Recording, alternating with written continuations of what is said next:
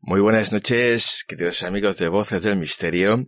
Yo soy Carlos Dueñas y bueno, aquí vamos a tener ahora una horita prácticamente de curiosidades del cine de curiosidades del cine. Yo sé que estamos, eh, bueno, en uno de los mejores programas de misterio de este país, ¿no? Y para mí es un honor participar y ser parte de este gran equipo, ¿no? Pero yo recuerdo que yo me dedico al cine, no, no soy del mundo del misterio. Sí que voy a hablaros de curiosidades de, en algún momento de eh, ciertas películas, ciertos, em, digamos, aspectos quizás desconocidos, ¿no? Películas que todos conocemos, ¿no? Curiosidades sonoras también, evidentemente. Os traeré un par muy divertidas. Pero ante todo, quiero traeros este ángulo más eh, técnico, eh, que a la par, qué curioso, ya lo veréis, mm, y os vais a enterar de cosas, bueno, muy, muy mm, interesantes y bastante desconocidas, ya lo veréis. Bueno amigos, pues comienza Misterios del Séptimo Arte, especial, con Carlos Dueñas.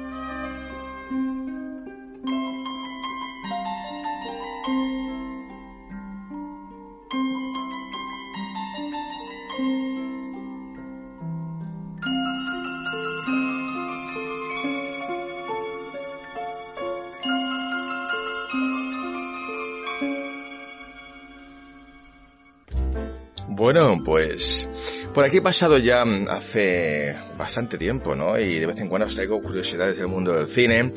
Hemos hablado, bueno, si no me falla la memoria, de mm, curiosidades del exorcista Resplandor. La película más maldita de la historia, ¿no? El conquistador de Mongolia, ¿no? Fatal, ¿no? Cuánta gente murió en el rodaje, ¿no? Y la película más maldita, bueno, de la historia no, del universo, que no se puede ni llegar a rodar porque estábamos hablando de el incomparable Atuk, el guion maldito de Hollywood, ¿os acordáis, verdad? Bueno, para empezar, ya que tenemos tiempo esta noche, quiero, bueno, yo soy catalán, ¿eh? un poquito de sentido del humor, ya lo veréis. Y como buen catalán que soy, a mí me interesa mucho el dinerito. Y vais a entraros ahora de cosas muy curiosas. Vamos a hablar de taquilla del cine.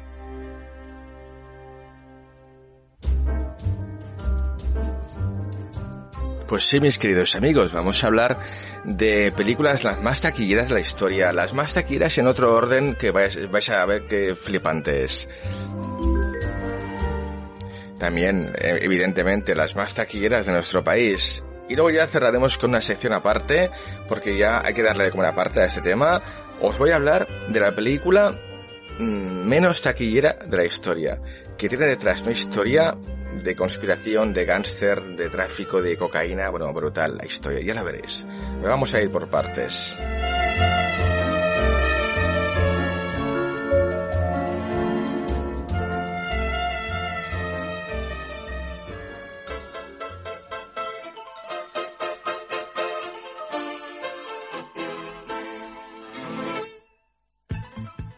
Bueno, cuando hablamos de películas más taquilleras de la historia del cine, a todos nos viene a la cabeza, bueno, pues Avatar, Avengers.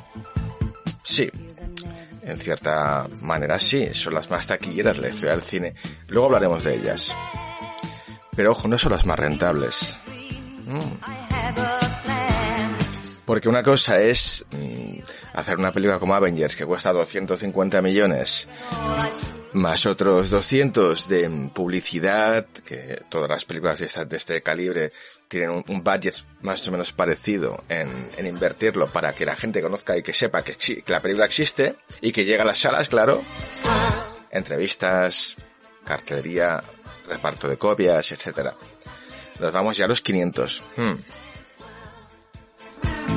Pues vale, sí, Avengers recaudó 2.700 que no está mal, un pico, bueno, no está mal, es un, es un buen número, ¿no? Pero claro, mm, en términos de proporción, eh, estamos hablando de que recaudó, bueno, pues quizás un 500%. ¿Sabéis la película que recaudó 1.288.905%? O sea que de cada 100 dólares invertidos, recuperó y ganó esa cantidad esa proporción. Bueno, pues eso es la película que en 2007 supuso la película más rentable de la historia. Me refiero a Paranormal Activity, una película de terror, ¿verdad que todos la conocéis? Hmm. De Oren Peli, un fantástico director israelí. Pues esta película recaudó 193 millones en todo el mundo, con un presupuesto hmm, de 15.000 euros. Bueno, ¿cómo lo veis? Han habido casos también parecidos, por ejemplo, allá en 1999, Blight Beach Project también, bueno, mm, bastante increíble el caso de esta película, ¿eh? Un 415.000% de, de, vamos, de rentabilidad. Recaudó 250 millones a nivel mundial con un presupuesto de 60.000 dólares. Vamos, eso no es nada, por favor. Es lo que se llama un buen pelotazo, ¿eh? Bueno, ahora vamos ya, si queréis, a, a, las clásicas, ¿no? ¿Cuáles son las películas más taquilleras? Vamos a empezar por España, ¿vale? Por curiosidad para que lo sepáis, ¿eh? En España, fijaos, las películas más taquilleras casi todas son blockbusters americanos y me refiero a las últimas 15 rápidamente, Piratas del Caribe, El cofre del hombre huerto, Spider-Man, la última, Harry Potter y la piedra filosofal, Los Vengadores, Señor de los Anillos, Joker, el Señor de los Anillos, la Comunidad del Anillo, la primera, vamos, eh, Star Wars, El despertar la fuerza, El Señor de los Anillos, y no es hasta el puesto número 6 que encontramos una película española, ocho apellidos catalanes, que recaudó 35 millones. Me refiero solo al territorio español, ¿eh? El número 5 está El Rey León, en el cuarto Titanic, en el tercero, otra película española de Juan Antonio Bayona, Lo Imposible, fantástica película. Pero en el número 2, y muy por encima de Lo Imposible, que recaudó 42 millones, pues con 55 millones. Vamos, una película que costó 4 duros, una película increíble, una comedia, ocho apellidos vascos. Esta película fue alucinante. Estuvo más de 6 meses número uno en taquilla, alucinante lo que pasó con esta película. Fantástica. Y bueno, en el número uno la que todos estáis pensando, y que por cierto, se estrena la segunda parte ya, vamos, del 22 de diciembre de este año se estrena Avatar 2 Así que con 77 millones de, dólares, o sea, perdón, de euros de recaudación, la número uno en España eh, lo es y lo será por mucho tiempo, tal y como está la cosa ahora, Avatar.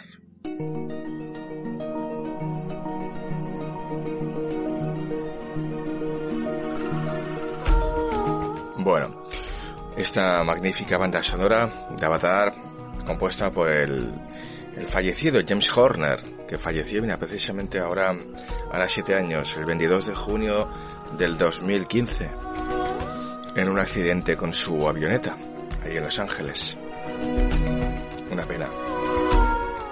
Pues bien, esta película también se lleva la palma a nivel mundial, porque no vamos a hablar tampoco de taquilla, porque sería muy extenso el tema. Taquilla a nivel doméstico en Estados Unidos, sino a taquilla a nivel global, mundial. Bueno, un repaso rápido a las últimas cinco, ¿verdad? Bueno, con 2.048 millones tenemos Avengers Infinity War. Con 2.069, un poquito más, Star Wars Episodio 7, El despertar de la fuerza. En el número 3 tenemos otra peli de James Cameron, Titanic, con 2.201 millones ya bastante separada, con 2.000, casi 800, 797 millones tenemos Avengers Endgame. Y indiscutiblemente el número uno, ojo, por poquito, y tiene, tiene su trampa porque Avengers adelantó a Avatar. Lo que pasa es que eh, la Fox estrenó, reestrenó otra vez Avatar y consiguió otra vez superar y ponerse el número uno. Está Avatar con 2.847 millones.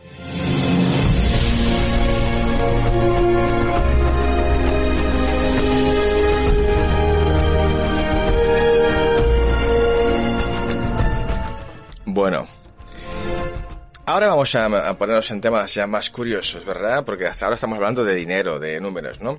Seguimos durante un ratito más, pero, ojo, si habéis escuchado, sabéis cuáles son las películas más taquilleras de la historia del cine a nivel mundial, ¿qué, os parecería si os digo, vamos a, a ajustar el precio de la entrada a la inflación? Bueno, la cosa cambia que flipas. Fijaos, os voy a dar un top 10. Las últimas 10 películas, o sea, las 10 películas más taquilleras de la historia del cine si contásemos la cantidad de, entradas vendidas ajustadas al precio de la inflación, evidente, al precio de la entrada, ¿no? A la inflación actual. Venga. En el número 10 está Blancanieves y los siete nanitos. Año 37, ojo.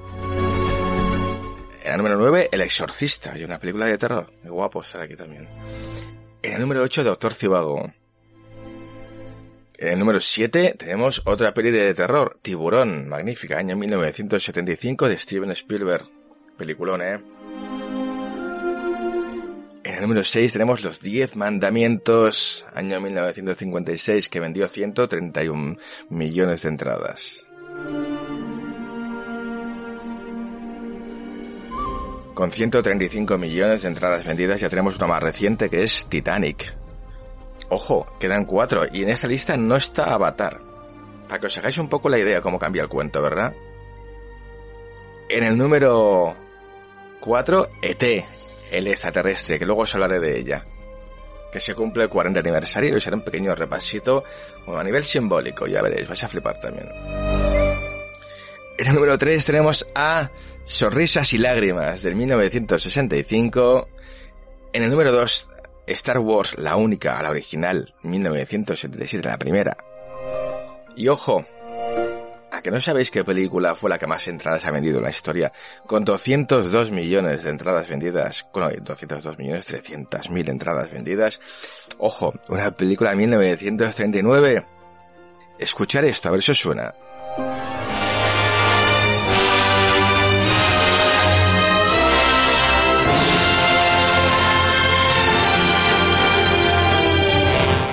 Efectivamente, lo que el viento se llevó. Magnífica película icónica, ¿no? Quizás las más icónicas de la historia del cine. 1939. Dirigida por Víctor Fleming, ojo, y George Cukor también, aunque no está acreditado. Protagonizada por Clyde Gable, Vivian Lake, Thomas Mitchell. Bueno, un película en verdad. Inolvidable. Y sí, queridos amigos, esta es la película que más entradas ha vendido en la historia del cine, 202 millones 286 mil 200 entradas exactamente, desde que se estrenó en 1939. Y si ajustásemos el precio de la entrada a la inflación, hoy en día sería la película sin duda, sin lugar a dudas, más taquillera jamás estrenada. Y ahora cerramos este apartado, pero vamos a hilarlo con un la segunda parte. Quiero hablaros de una película muy curiosa que tiene que ver con el tema de la recaudación. Me refiero a la película menos taquillera, ojo, menos taquillera de la historia del cine. Cithix Road.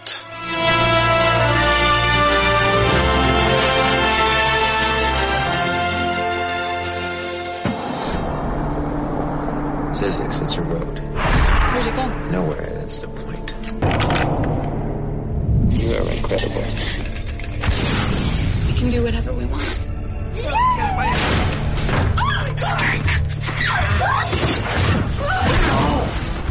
Bueno, pues esto que estamos escuchando es el tráiler original de la película de 2006 Cities Road.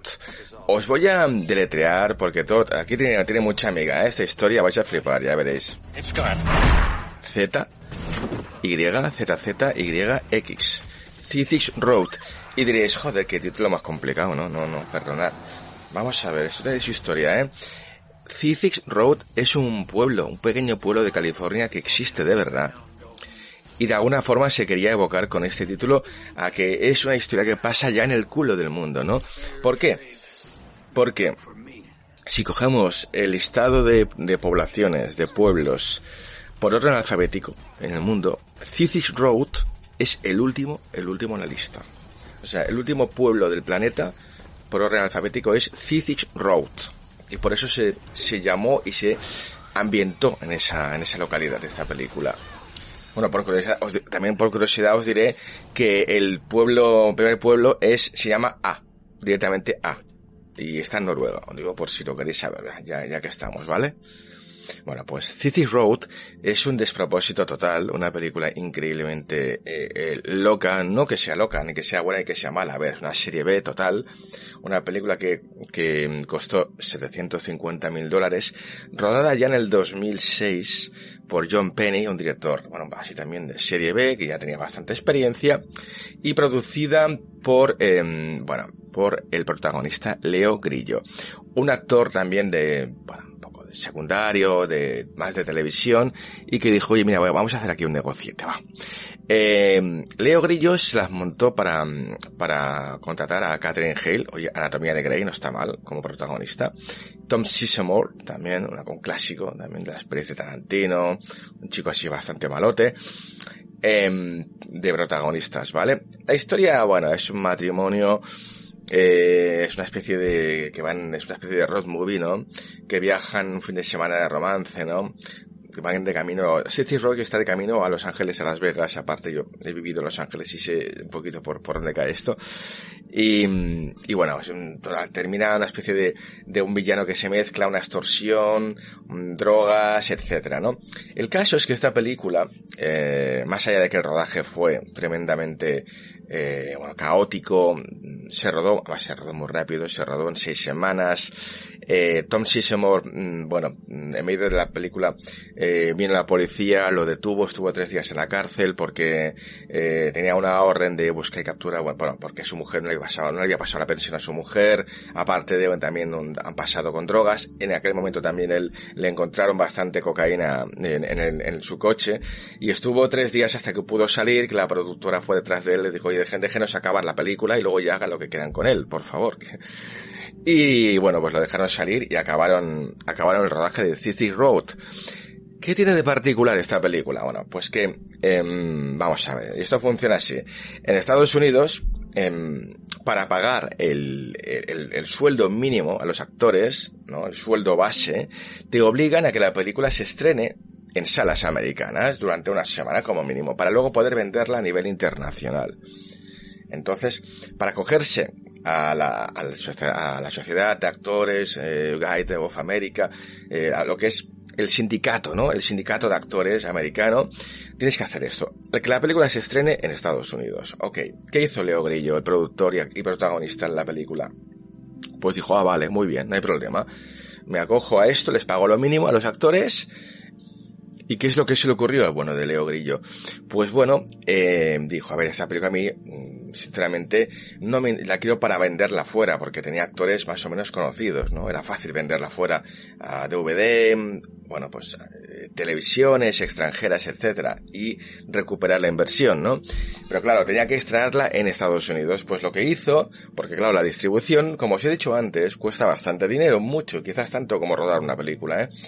La parte de que se, distribuya. Pues a él no le interesaba esto. ¿Qué, ¿Qué pasa? El tío con un par coge y se va a Highland Park Village en Dallas y alquiló él, pagó una sala, mil dólares, pagó una sala, Leo Grillo, para que la película se estrenase durante seis días. o sea, vamos a ver, durante una semana, ¿no? Con un pase diario. Bueno, dicho esto, la película eh, fueron a verla seis personas, ¿no? eh, un pase matinal, o sea, un pase por la a mediodía. Eh, y claro, fueron a verla seis personas. Que conste eh, que de las seis personas, una fue la maquilladora y su novio, ¿eh? Ojo. Fueron a verla cuatro en el fondo. Dos fueron por cariño. Eh, entonces, ¿qué pasó? Que esta película, que el propio Leo Grillo pagó para que se estrenase, para poder ya cumplir con el sindicato de actores de América, eh, recaudó bueno, la friolera de 30 dólares. O sea, 5 euros la entrada por 6, 30. Y luego tuvo el detalle, eso sí, lo, pone en la biografía, eh, Leorillo dice que luego él le devolvió los 5 euros a, a, a, la maquilladora y a su novio. O sea, recaudó 20 en el fondo, ¿vale? Porque, porque él dijo, ah, no, por favor, no tengo tanto morro, ¿no? Eh, la cuestión es que luego pudo, una vez hecho esta pirula, como una casa, se, que también pasa en España, que pasa es que esto no lo puedo contar, estas cosas, sí, sí. Luego, después de haber hecho esta pirula, pues él ya pudo distribuirla por Europa y venderla pues a las televisiones, mercados domésticos, etcétera. Y bueno, con esto eh, pudo, pudo recuperar, no, no acabó de recaudar todo. Lo que pasa es que no acabó de, de, de recu- de recuperar eh, la inversión eh, de 750 mil dólares, que es muy poquito, es, vamos, ínfima la cantidad para ser una película americana, aunque sea serie Z. Eh. Pues, bueno, dicho esto, el hombre ya en las, en las entrevistas y bueno, un poco últimamente que se puso de moda esta película porque llamó la atención, ¿no? En Estados Unidos esta historia eh, se ha hecho como de culto al ser la película menos taquillera de la historia del cine, ¿no? Y bueno, pues John Penny, el director y el productor Leo Grillo, de alguna forma pues ahora presumen de ser una película de culto, de tener una película de culto, ¿no? City Road, porque, bueno, es oficialmente la película menos taquillera en la historia de Estados Unidos estrenada en una sala, ¿eh? O sea que, bueno, fijaos qué curiosidad. Y con esto ya terminamos un poquito la parte de, taquilla, queridos amigos. Hacemos una, pequeña pausa musical y regresamos, bueno, con oficialmente, científicamente, y luego también os diré un poco, también cuatro, cuatro perlitas de mi, de mi cosecha, ¿no? De mi opinión, ¿vale? Pero vamos a hablar de las películas que científicamente son más terroríficas en la historia del cine.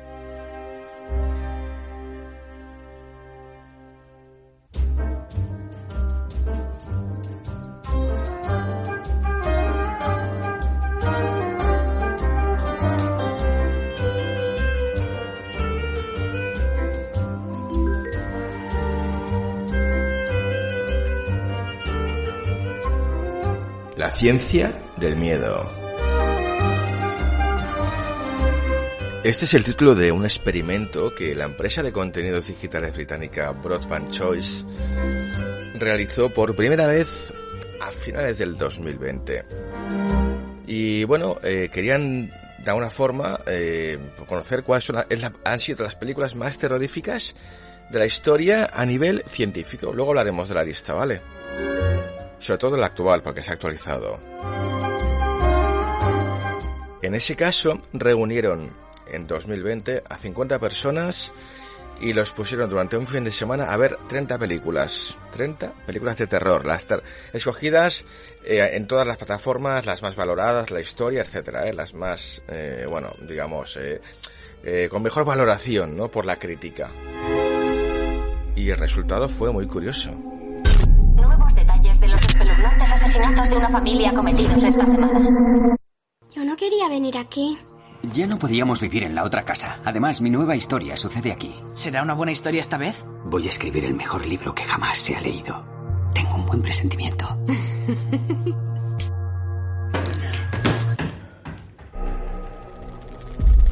Bueno amigos, este es el tráiler en español de la película que fue la más terrorífica de la primera vez que se hizo este experimento.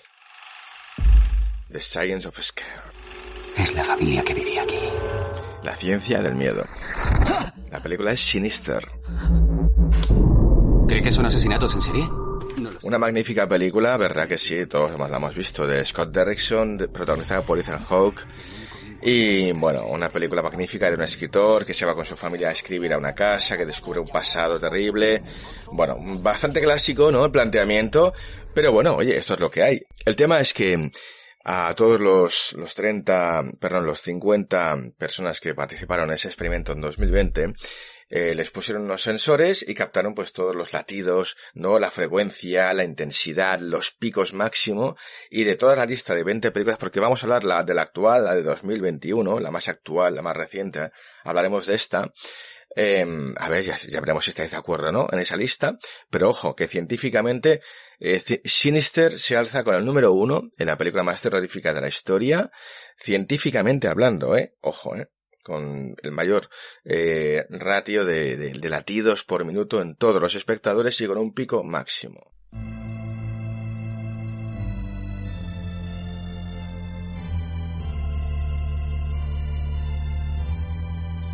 Pues bueno, este experimento se repitió en 2021, que es la lista que nos interesa, y aquí tengo la lista completita para compartirla con vosotros. Es un experimento curioso, ¿verdad? Bueno, cabe decir que todos los participantes, en este caso fueron 250, ¿vale? Muchas más personas que se sumaron a este, a este experimento. Y se pusieron más películas, 40, 40 películas, ¿ok? Eh, Sinister quedó la número 2, ¿vale? Se mantuvo la número 2 como película más terrorífica científic- científicamente hablando. Cabe decir que todos los participantes les toman la, eh, los latidos, la presión, la tensión, todo. Todos empiezan con 64 latidos por minuto, que es la, digamos, el estatus normal de latidos, ¿ok? Todos. Y, y bueno, pues a través de, todo el desarrollo de las películas cogen los datos de los 250 participantes y sacan una media. De ahí sacan la película más terrorífica de la historia del cine. En este caso, bueno, pues fíjate, esta, cu- esta curiosa lista eh, científica, eh, eh, tenemos que irnos bastante ba- abajito para encontrar una película clásica de, terror, de misterio, de esas que más antigua, ¿no? Porque son todas bastante recientes, hay que decir, ¿eh? la verdad, los últimos, el top 10, ¿no? Digamos, que bastante, casi todas, casi, casi todas, ¿no? Por ejemplo, en el número 18, eh, con 77 la- latidos eh, por minuto de media y un pico máximo de 99, eh, se alzó la el clásico de Top Hooper, la matanza de Texas, ¿no? Con el 17, Halloween también, la clásica de John Carpenter, ¿no? Del del 78. Otro clásico, Pesadilla en Helm Street, se alzó al, puesto 16, con 77 por minuto y de media y 105 de pico máximo. Este, este, esta pequeña joya japonesa, The Ring, ¿no? Está en la, la número 15, ¿no? Una película fantástica. Luego está en la número 14, Un lugar tranquilo. Esta ya es más reciente, ¿no? Hash está en el número 13. En el número 12 está la magnífica película británica de Descent. Y luego ya en la número 11, una película aus- australiana reciente también, de Babadook, que todo el mundo conoce. Todo el mundo la ha visto seguro, esta película. Todo el mundo habla de ella.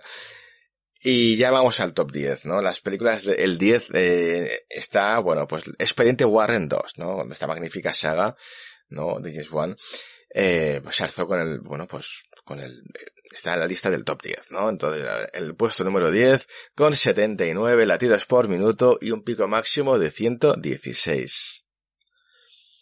En el número 9 eh, ya está Paranormal Activity, que hemos hablado antes, ¿os acordáis? En la taquilla. El número 8 está Un lugar tranquilo, segunda parte, que se hace hace nada, poquito. En el número 7, una de las más terroríficas de los últimos años, eh, eh, It Follows, Te Sigue, un peliculón, quien no la, no la haya visto, por favor, buscarla, porque esta es una película, me encanta a mí, It Follows. Um, el número 6 está Aterrados. Aterrados es una película un poco desconocida, ¿vale? Es muy reciente, eh, y es una, película argentina, yo he visto, la he visto, está bien, no está mal. Un poco es una, una comunidad, ¿no? Una especie de barrio uh, en Argentina, en Buenos Aires, que pasan cosas terribles, ¿no? Y bueno, la verdad es que está bien. Yo no, no, tampoco me pareció la hostia, pero bueno, está aquí en la lista. Número 6, oye, hay que respetarlo. En el número 5 está Hereditary, también una película que todo el mundo ha visto, fantástica. En el número 4 ya está, vamos ya aquí ya llegando al final, Expediente Warren, la primera parte. Fantástica. Yo no sé si es más terrorífica la primera o la segunda, ¿verdad? Porque las dos son a la par, pero espectaculares, buenísimas. Ya en el número 2 nos encontramos con otra película de James Wan, bueno, es el rey del terror, ¿no? Actualmente, sin, du sin, duda. Una peli que me encanta, Insidious, ¿no? Bueno, fantástica. Esta película de ese niño, ¿no? Que se queda como una especie de limbo en un viaje astral, ¿no? Y tiene que ir su padre a rescatarlo. Bueno, me encanta. Eh, en el número 2 se mantiene, ya hemos dicho, Sinister. Sinister se mantiene. Y bueno, en el número 1, ¿qué película consiguió ser la más terrorífica de la historia en el 2021 desbancando a Sinister? Os pongo el tráiler.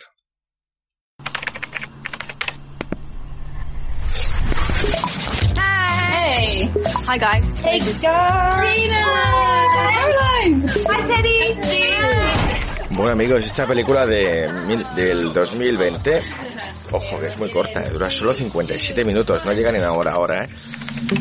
Dirigida por Rob Savage, cuenta la historia, además vosotros si os gusta el misterio vais a flipar, cuenta la historia de seis amigas que durante la pandemia, la cuarentena, que estaban todas en casa aburridas, no se les ocurre otra cosa que realizar una sesión de espiritismo a través de Zoom, ¿no? Imaginaos cómo acaba la cosa. ¿eh? Bueno, pues esta pelea os la aconsejo, se puede encontrar en pl plataformas por YouTube, es fácil. Se llama Host, eh, Huésped. Consiguió alzarse con el número uno en este experimento que estamos hablando en esta parte ya que cerramos con una media de 88 pulsaciones por minuto y un pico máximo, bueno, el máximo que consiguió fue 130 pulsaciones por minuto esta película. Ojito. Bueno amigos, vamos a otra cosa y cerramos ya este apartado de las de que según bueno la, esta empresa son las películas más terroríficas de la historia a nivel científico. Bueno, no sé si estáis de acuerdo o os falta alguna en la lista. Allá vosotros.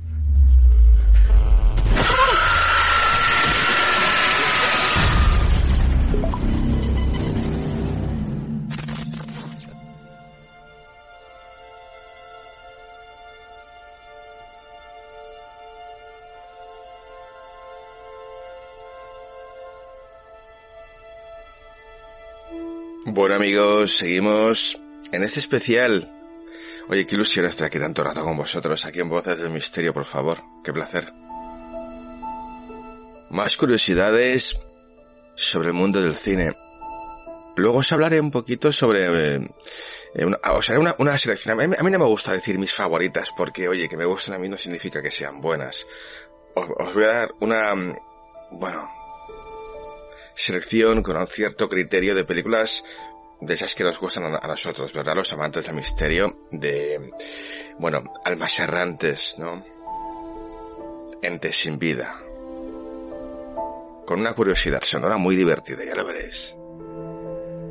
Bueno, ahora mismo, en unos segundos, nos vamos a ir a hablar de una de las películas más icónicas de la historia del cine que cumple 40 años de su estreno el 11 de junio de 1982 y quiero daros un, bueno, un punto de vista diferente, acompañada también con, bueno, con diversos cortes.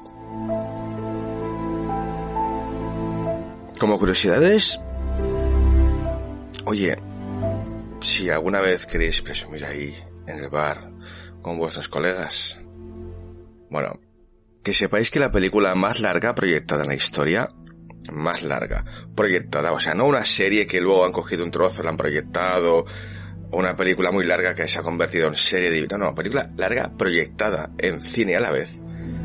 El récord lo tiene una película eh, de, la, de la India, una película hindú, llamada The Innocents. Una película de 21 horas de duración, de 2009. Y se proyectó en una universidad de Inglaterra, esta película.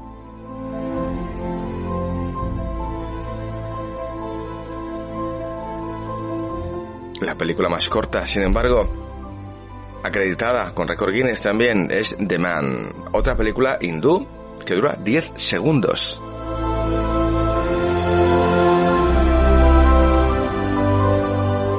Increíble, ¿verdad? Fíjate, la pausa que acabo de hacer es lo que dura esa película.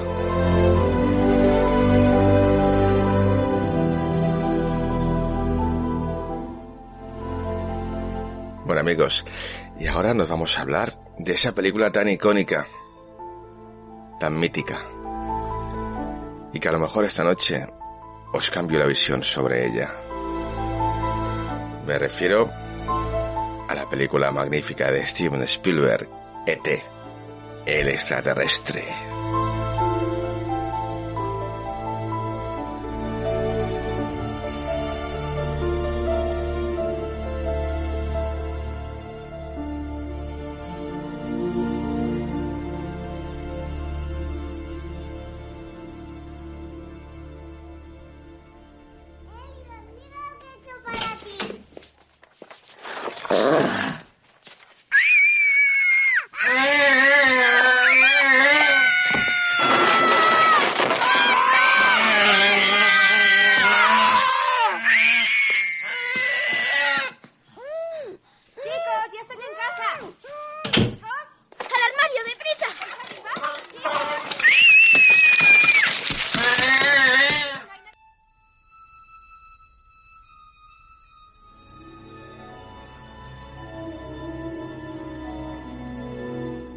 Bueno, ¿quién ha visto esta magnífica película? Donde la secuencia que para mí es una de las más divertidas, que es cuando Getty, la hermana pequeña de Drew Barrymore, descubre al bicho, a ET. y se ponen todos a gritar y el que más grita incluso es ET, que, que le asusta más a la niña que, que a la pobre el extraterrestre.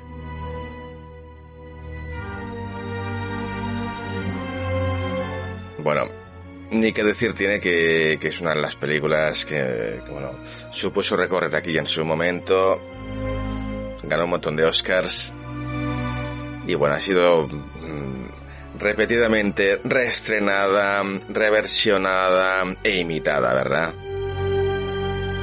No vamos a descubrir nada de eso esta noche, claro. Sin embargo, mmm, podemos descubrir ciertos aspectos simbólicos de, de esta película que os contaré ahora.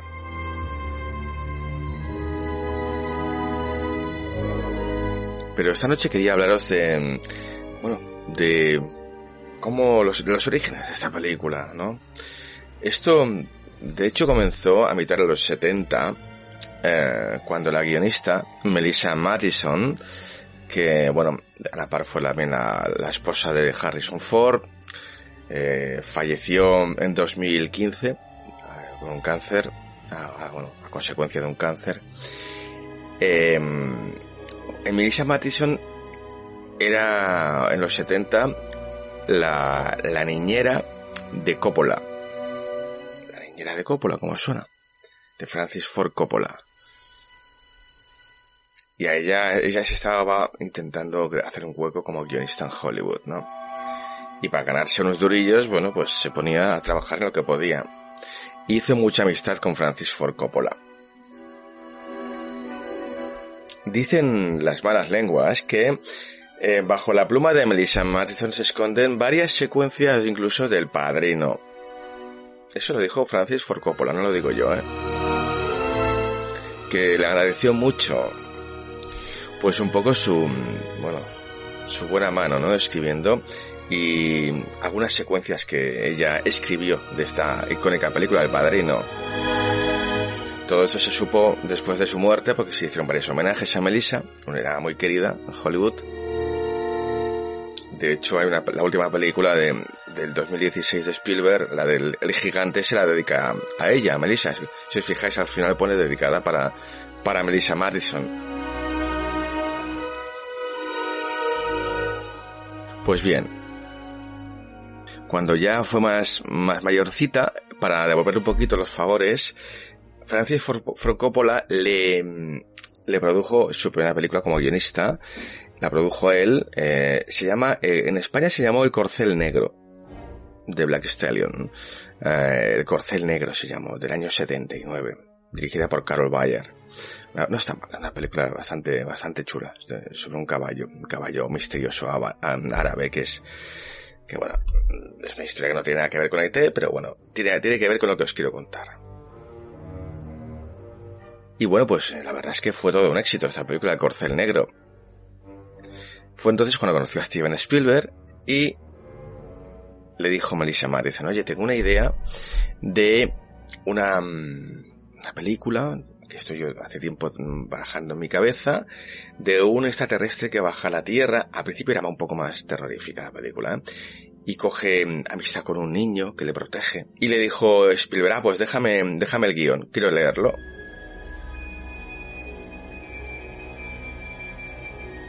Bueno, al cabo de una semana, Steven Spielberg le llama a Marisa y le dice, oye, me ha encantado el guion, pero yo no puedo hacer esta película porque soy judío.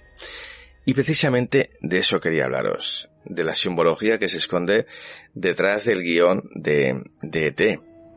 Porque, queridos oyentes, ni más ni menos, bueno, vamos a hacer un pequeño resumen. Olvidémonos de ET, ¿ok?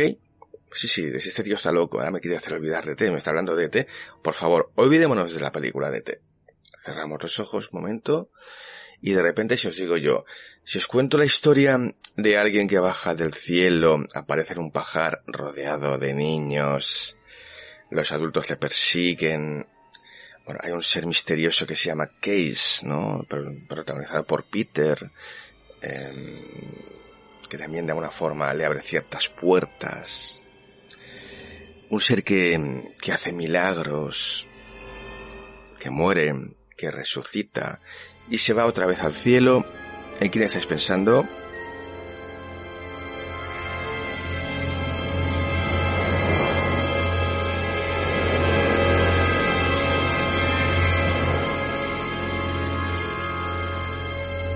Jesucristo, ni más ni menos, ¿verdad que sí?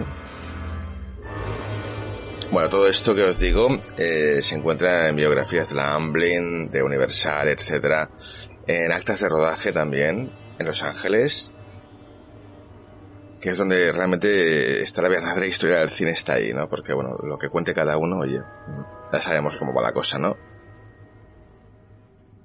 Pues todo esto su sucedió um, allá a finales de los 70, a principios de los 80 ya, y Spielberg, eh, bueno, se fue enamorando de la historia y acabó, eh, con unos pequeños cambios, acabó, acabó aceptando, bueno, pues, hacer ET, la película, ¿no? ET el extraterrestre. Y, y bueno, detalles. Si cogéis ahora la película de ET y la vais a ver, bueno, yo os pondré un par de cortes, ¿vale? Pero bueno, para empezar, fijaos, mirad, eh, al principio de todo, la nave, la nave de ET. Yo, sinceramente, mm, es la, nave menos aerodinámica de la historia que he visto en mi vida. ¿eh? Si eso, eso es para volar a, velocidades interestelares, madre mía, eso es una especie de huevo. Pero bueno, eso sí, lo más importante, que tiene una forma ovalada, unas, unas especie de vidrios de colores, una especie de cruz arriba, como doblada, una cosa que no pega, no pega nada, parece que sea una, una antena. Eh, evidentemente, si os fijáis y paráis la imagen, eso parece más bien una catedral que una nave espacial, sinceramente. ¿eh? Bueno, seguimos. La mítica secuencia en la que ET aparece, ¿no? Con Elliot, ¿no? Elías. Otro nombre, otro, nombre, bueno, bíblico, ¿no? Que todos conocemos. Elliot mm, de repente descubre a T eh, una especie de cobertizo, ¿no? Como una especie de nacimiento del niño Jesús, ¿no? De que es cuando, cuando sale, eh, se presenta a la humanidad, ¿no? También, bueno, el personaje, mm, para empezar, todos los adultos lo quieren mm, capturar, ¿no? Lo quieren destruir, ¿no? Porque significa eh, el fin de cierta, de cierto tipo de fe, ¿no? También para nosotros el creer que existe vida más allá de la Tierra. Otros detalles, por ejemplo, es a una secuencia que pasa bastante desapercibida, pero es la primera vez en la que su hermano, Michael, el hermano mayor, eh, es presentado a este, ¿no? Si os fijáis la secuencia esa, se, se produce en, en pleno carnaval. No, no es carnaval, es Halloween, perdona, que Halloween es como un carnaval allá, además yo he estado unos cuantos en, Estados Unidos. Y, y, van disfrazados, la gente va disfrazada. Entonces, Michael entra por, en la habitación y va vestido precisamente, fijaos de qué, de romano. Va vestido de romano. Entonces, Elliot le hace girar para que descubra a ET, ¿no? Y Michael se tapa los ojos mientras se está quitando el disfraz de, de romano.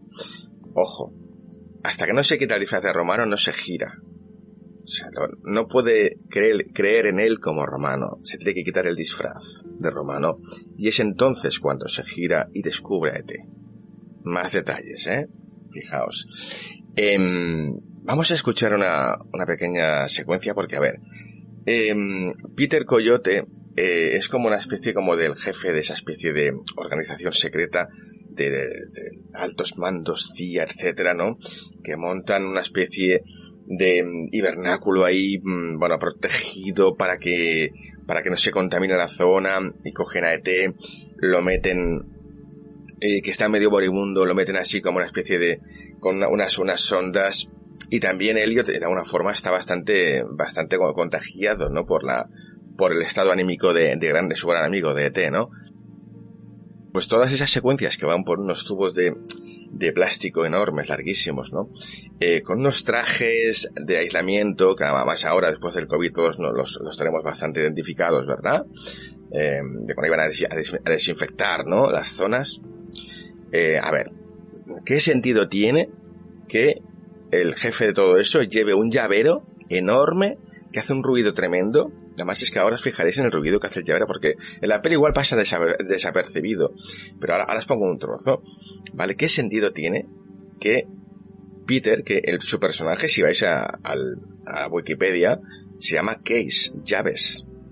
Peter, guardián de las llaves del cielo, por favor, Pedro, mm, escuchar esto.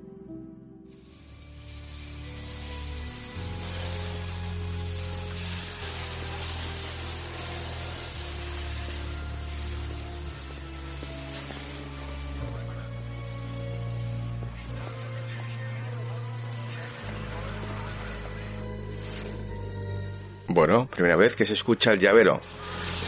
Además tiene una particularidad. A ver, vamos a escucharlo en un primer plano que sale otra vez ahora, justo. Atención.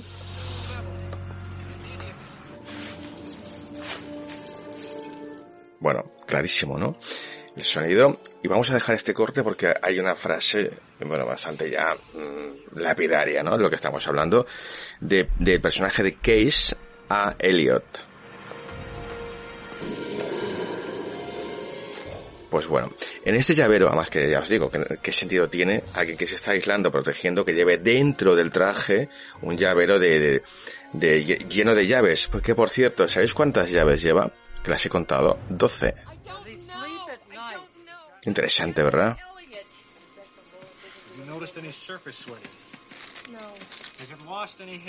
Pues cuando eh, Case le da la mano, bueno, a través de, una, de un aislador, ¿no? Él está como una especie de burbuja, el niño, que puede estar contaminado, etcétera, le da la mano eh, y lo consuela un poco y le dice, oye, que,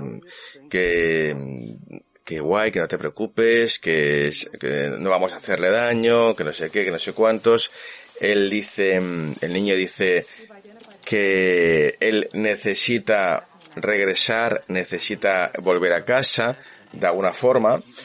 Y entonces Peter Coyote, vamos a hacer un pequeño corte ahora para que lo escuchéis, es en inglés, yo os lo traduzco, le pone, le pone así, le coge la mano, se, coge los dos la mano a través de un aislador y le dice, es un milagro que él haya llegado a ti.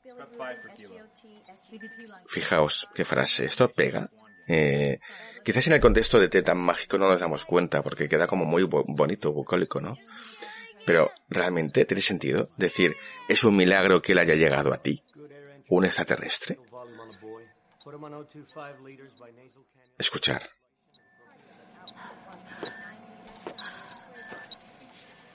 I don't know where they are. I need to go. Elliot, I don't think that he was left here intentionally. But his being here is a miracle, Elliot. Miracle. Bueno, ha quedado claro. Eh, aparte de la mucha simbología que vamos a hablar también ahora, vamos a hacer un repaso rápido que tampoco hay tanto tiempo. Pero si esta frase es extrañísima, ahora sacada de contexto, analizándola para una película de extraterrestres, lo es mucho más la que vamos a escuchar a continuación, que es otra secuencia mítica eh, que no sé si va antes o después de esta secuencia, no lo sé, no me acuerdo ahora, sinceramente. Creo que va antes, que es en la que ET muere, que como hemos dicho, como Jesucristo, ¿no? Que muere, resucita y se va al cielo, ¿no? Claro, obvio. Pues esa secuencia en la que ET está muerto, está muerto, ¿sí? una especie de, de escafandra ahí, protegido, ¿no? Y que Elliot se asoma a través de una ventana del, digamos, de la, del depósito este, del mini depósito de cadáveres extraterrestre, se asoma a la ventana y tiene una conversación con ET. O sea, él solo, ET está muerto, ¿no? Entonces, fijaos lo que le dice. Además está encontrado el corte en castellano, lo vais a, entender sin, sin problema. A ver, un niño de 8 años mmm, que tiene a un amigo que se le ha muerto, ¿vale? Qué triste, joder, qué jodido, ¿verdad que sí? A ver, ¿qué le dice? ¿Qué le puede decir? Eh, siempre te querré, nunca te olvidaré, ¿verdad que sí?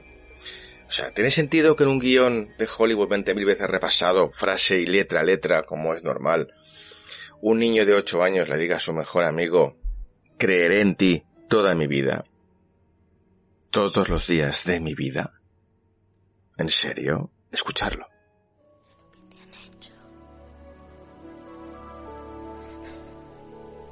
Lo siento.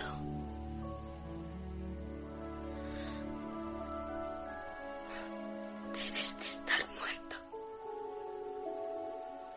Porque que yo no sé qué sentir. Ya no puedo sentir nada. Ahora te irás a otra parte.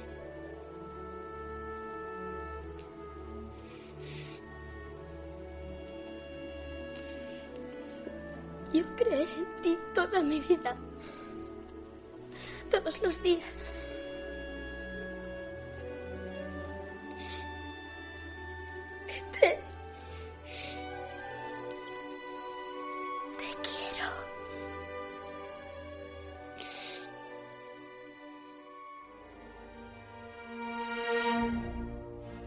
Amigos, ¿cómo lo veis? Hmm.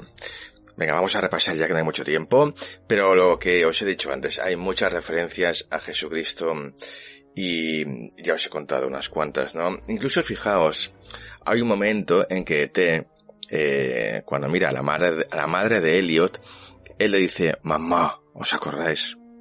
Le llama mamá. ¿Sabéis cómo se llama el personaje de la madre? Mary, María.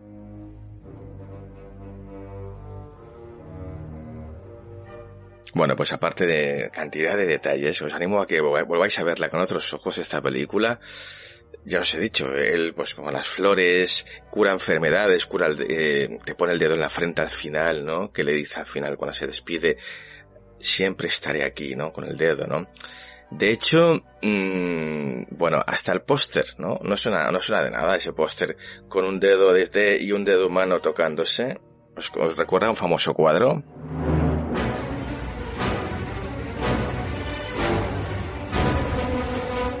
Bueno, sea como sea, eh, este pequeño homenaje que quería hacer de un punto de vista diferente era para que esto pasa en muchas películas, esto es semiótica, esto es eh, el simbolismo existe en todo tipo de películas y ET no se escapa evidentemente y tiene una profunda relación con, con la vida de, de Jesucristo. En, ya os digo, en cantidad, en cantidad de detalles, ¿no? El, cuando hace volar la bicicleta, ¿no? También es otro milagro, ¿no? Evidentemente. Bueno, hasta aquí mi pequeño homenaje a esta magnífica película, inolvidable para todos, que cumple 40 años de, su estreno. Y si queréis ahora, pues vamos a hablar un poco de un ratito, nada, unos cuantos minutos de películas de terror. Vamos allá.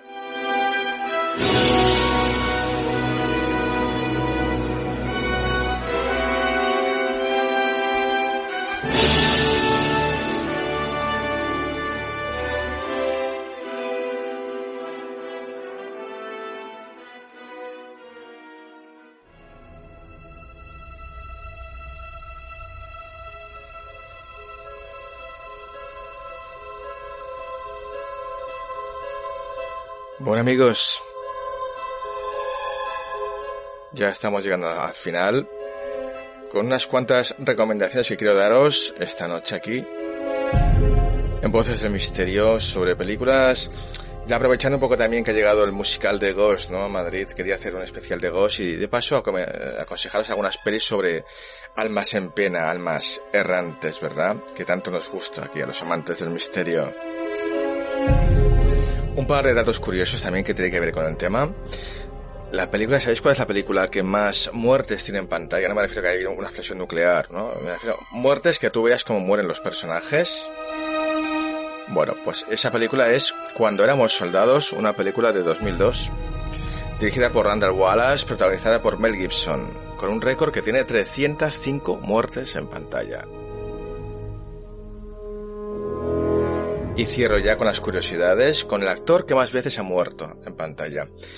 Mucha gente se piensa que es Sean Bean, ¿no? El actor de Señor los Anillos, Juego de Tronos, porque es bastante, son muertes bastante trágicas, ¿no? Las suyas, y muere, la verdad es que muere en, en una friolera de 62 películas, ¿eh? Casi, casi tiene el récord. Casi. ¿Vale? Y de hecho, fijaos, Sean Bean ya eh, a partir de entonces, como se hizo famoso porque se dieron cuenta de que siempre moría en sus películas, él ya por contrato ya no acepta ninguna película en la que vaya a morir. Fijaos qué curiosidad también añadida. Pues el actor que más veces ha muerto en pantalla, este, bueno, este curioso y extraño récord, lo tiene Danny Trejo. Danny Trejo, eh, como os gusta más, el prota de Machete, eh, bueno, que tiene la friolera de 77 muertes en pantalla. Ojo, eh. bueno, él es, es un expresidiario que convertido a actor y un tío muy querido por la industria y lo que pasa es que siempre, siempre lo acaban matando a este hombre. Y, y bueno, ojo, tiene, tiene 77 eh, muertes en pantalla, ¿ok? Eh, pero si contamos, porque también ha participado en muchas series y videoclips, ya casi, casi alcanza, alcanza las 100 muertes en pantalla. Imaginaos, Danny Trejo tiene este triste récord. Y ahora amigos, sí, ahora vamos a, a cerrar ya con unas recomendaciones sobre películas de, bueno, almas errantes, almas en pena.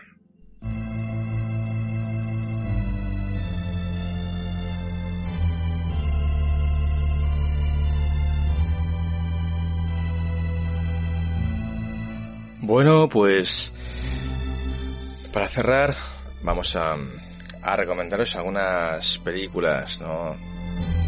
Sobre personajes que, que están muertos y que no lo saben.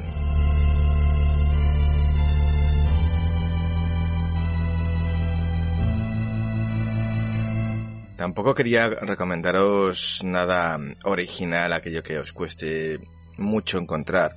Pero sí que mmm, os quería aportar un audio, un audio interesante al final de, de, de bueno, de mis recomendaciones. Ni qué decir tiene que, evidentemente dos clásicos de los últimos años han sido para empezar, bueno, el, el sexto sentido, que quizás estamos dando ya un spoiler con esto, la magnífica película de Shyamalan, el director de origen indio, protagonizada por Bruce Willis y Haley Joel Osment, el niño, con Tony Collette, bueno, un repartazo. Eh, y bueno, esta película no podemos hablar mucho porque quien no la haya visto, mmm, no me gustaría destriparle eh, bueno, la, la gran sorpresa de la película, pero quizás es de las películas que más te abraza, ¿no? Al, al, a esa sensación de que, de que lo paranormal el otro lado está mucho más cerca de lo que pensamos, ¿no? Esa sensación la tienes todo el rato en la película, ¿no? Por lo sobria que es, por lo bien que está filmada, lo contenida que está toda. Es, como un dramón la película. Y lo curioso es que es una película que también, que si la ves dos veces, te das cuenta de que tampoco es condenada, no, no tiene tampoco trampas. Eh, simplemente es de los ángulos de cámara con la que está filmado que tú no, no pillas el truco nunca, pero simplemente es eso, es una, una visión del director, un pequeño truquito, pero bueno. Otra película que me, gustaría recomendar es la de mi amigo Alejandro Amenábar, Los Otros. Que, bueno, mmm, qué decir tiene esta película, ¿no? La historia de Grace, ¿no? Que va con su familia a un casoplón y, bueno, eh, empiezan a pasar cosas raras, ¿no? En esa casa. Tampoco quiero explicar mucho de qué va la película porque no, me gustaría destriparos este final, pero que sepáis que para muchos eh, directores americanos este es el, de, si no el mejor, de los tres mejores twists, ¿no? Giros finales de la historia del cine. Y eso me lo han dicho a mí gente bastante importante allí en Los Ángeles. Eh, los otros está casi a la altura o más que el sexto sentido, en ese sentido. Nunca mejor dicho, baja la redundancia. Otra película que me gustaría aconsejar ya más reciente quizás es una película de David Lowery titulada A Ghost Story, una historia de fantasmas. Eh, o historia de un fantasma, perdón, mejor dicho. Una película en la que, bueno, Cassie Affleck interpreta a un fantasma, a un alma errante. Y la verdad es que es un peliculón. No os la perdáis si no lo habéis visto. Para finalizar os, os recomiendo una película que a mí me gustó mucho, mucho, mucho, mucho. Una película americana dirigida por un mexicano bueno, protagonizada por eh, Jen Barroga, que casi es ella toda la película. Se llama Soy un fantasma, directamente, tal cual. Soy un fantasma. Es cortita, dura 74 minutos. Es del 2012. Aconsejo esta película para quien no la ha visto porque es increíble, porque... Mmm, a ver, a medida que pasa el tiempo te vas dando cuenta de... Va, va subiendo un poco la tensión, ¿no? Porque es bastante repetitiva. Es como una especie de bucle de una persona de, de un alma errante, un ente que sabe que es un fantasma, pero que está intentando averiguar qué es lo que ha pasado y cómo poder salir de ahí. Eh, entonces es un, bueno, un película, no os la perdáis. Soy un fantasma, se llama. Para finalizar, vamos a hablaros de, de, la gran película, quizás de las almas errantes, ¿no? De toda la historia, Ghost, ¿no? Bueno, mmm, una película fantástica, de Jerry Zucker, bueno, y con Patrick Swayze, Demi Moore, Whoopi Goldberg.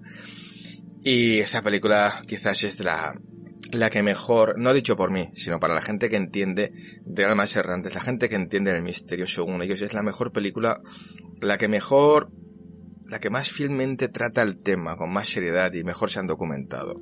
Para hablar de lo que, lo que es una persona después de morir, ¿no? Pues cómo continúa su, su estancia en esta, en este, en este plano.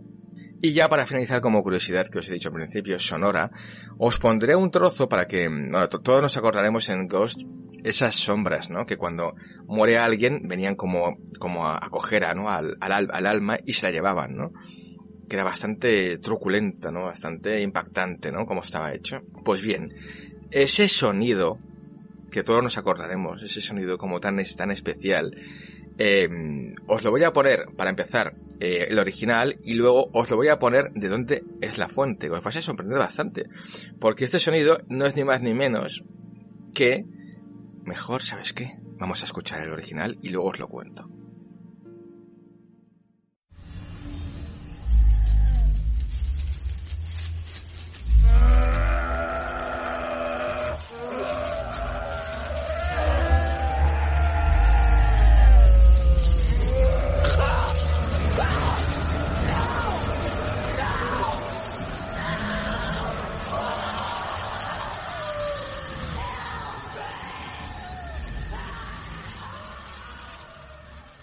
Pues bien, mis queridos amigos, este sonido inolvidable es ni más ni menos que el, sonido eh, con algún sampler de fondo, pero es el sonido de unos bebés recién nacidos llorando, invertido y doblada la velocidad. Vais a escuchar ahora cómo sonaba el sonido original sin trucar, el mismo que acabáis de escuchar. Atentos. Bueno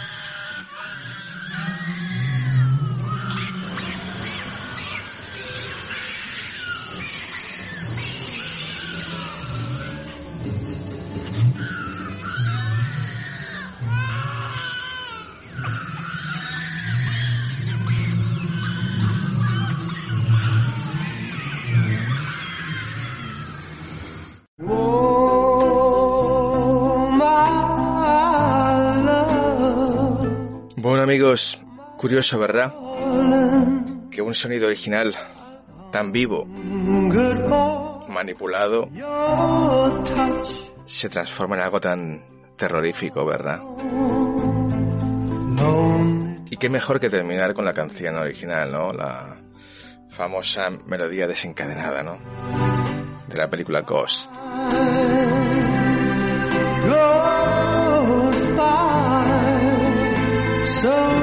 Bueno, espero que os hayáis divertido y, bueno, aprendido alguna curiosidad sobre el mundo del cine, ¿verdad?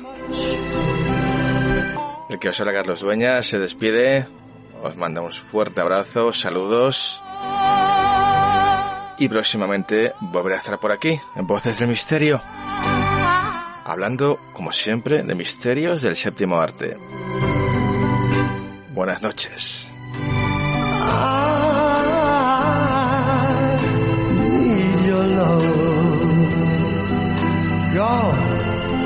been